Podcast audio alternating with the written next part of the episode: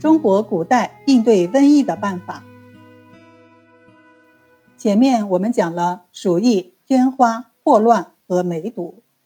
至于我国古代应对瘟疫的办法，坦白地说，办法肯定没有现代人多。但从经验出发，也有不少行之有效的措施。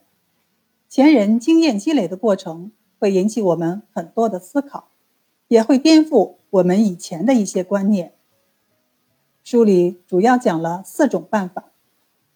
第一种是隔离与自我隔离，比如古代的麻风病，患者外形恐怖，有极强的视觉冲击力，容易引起恐慌，所以隔离就成了当时常见的应对手段，甚至在社会压力之下，有了自我隔离的措施。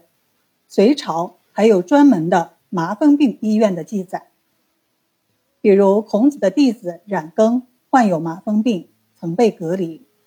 初唐四杰之一的卢照邻也患有麻风病，痛苦异常，曾请孙思邈医治，最后不堪疾病的折磨，投水而亡。关于这一段故事，可以听听我的另一个专辑《听中医名家故事，享中医发展智慧》，其中有关孙思邈的故事曾讲到。当然。隔离与自我隔离不只针对麻风病，其他的疾病也采取这种措施。限于当时的认知条件，由于无法区分传染性和非传染性疾病，所以往往不分疾病的种类均采用隔离措施。比如不照顾亲人，或者拒绝接待过客，甚至还有将麻风病患者放置于山里隔离等死的做法。而这一点恰恰违背了儒家敦信的信条，有的士大夫就采取完全否定的态度，亲自照顾病人。他们坚信儒家的孝悌完全可以使疾病不相互传染。书中还提到，古代很多隐士隐居山林，其中一个原因是出于治病的目的，是为了自我隔离。这一点是颠覆我以前的认知的。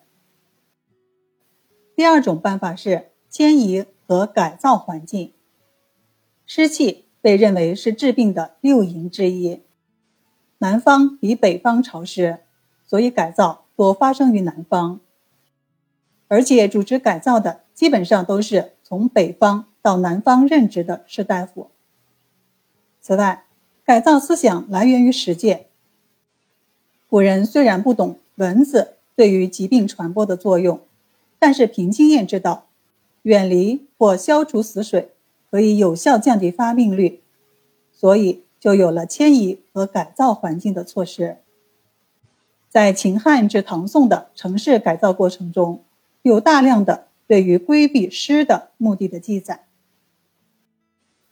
第三种办法是种豆，前面讲天花时已经讲过了，这里不再重复。第四种办法是追肥技术的应用和城市卫生。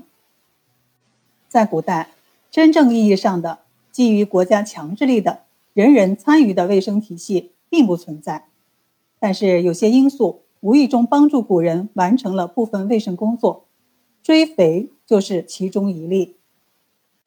中国自古以来农业追肥技术发达，带来的一个意外结果就是城市粪便。会得到及时的清理。